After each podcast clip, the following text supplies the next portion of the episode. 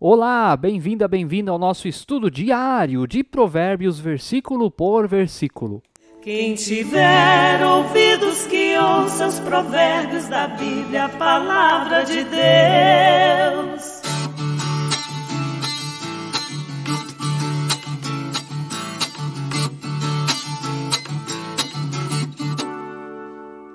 Que bom ter a sua companhia todos os dias aqui no canal do YouTube da Paróquia Evangélica de Confissão Luterana Ferrabras, Sapiranga, Rio Grande do Sul.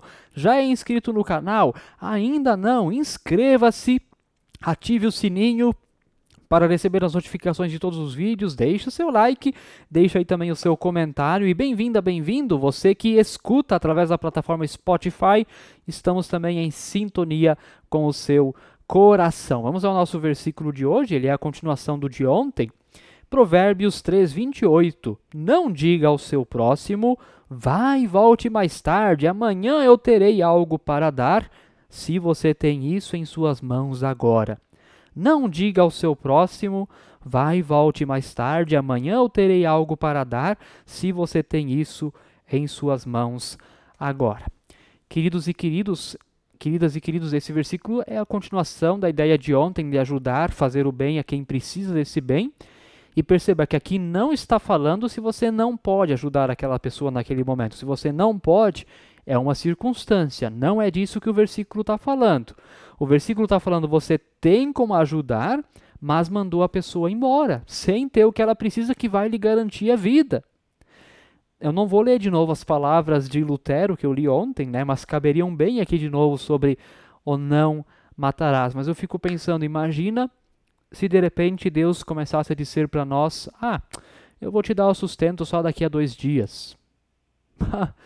Como nós estaríamos perdidos, né?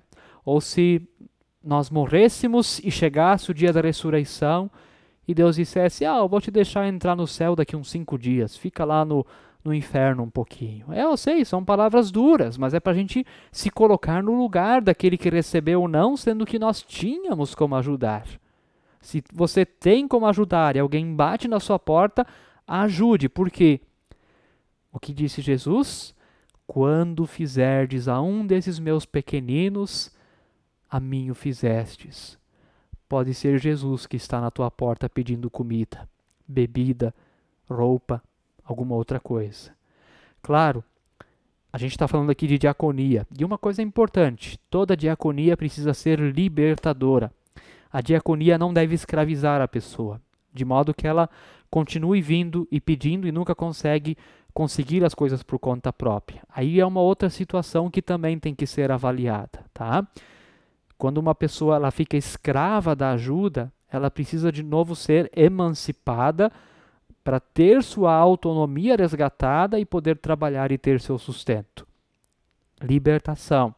Assim deve ser a diaconia. Por isso também é, ajudar em dinheiro também sempre é uma outra questão, depende muito da situação.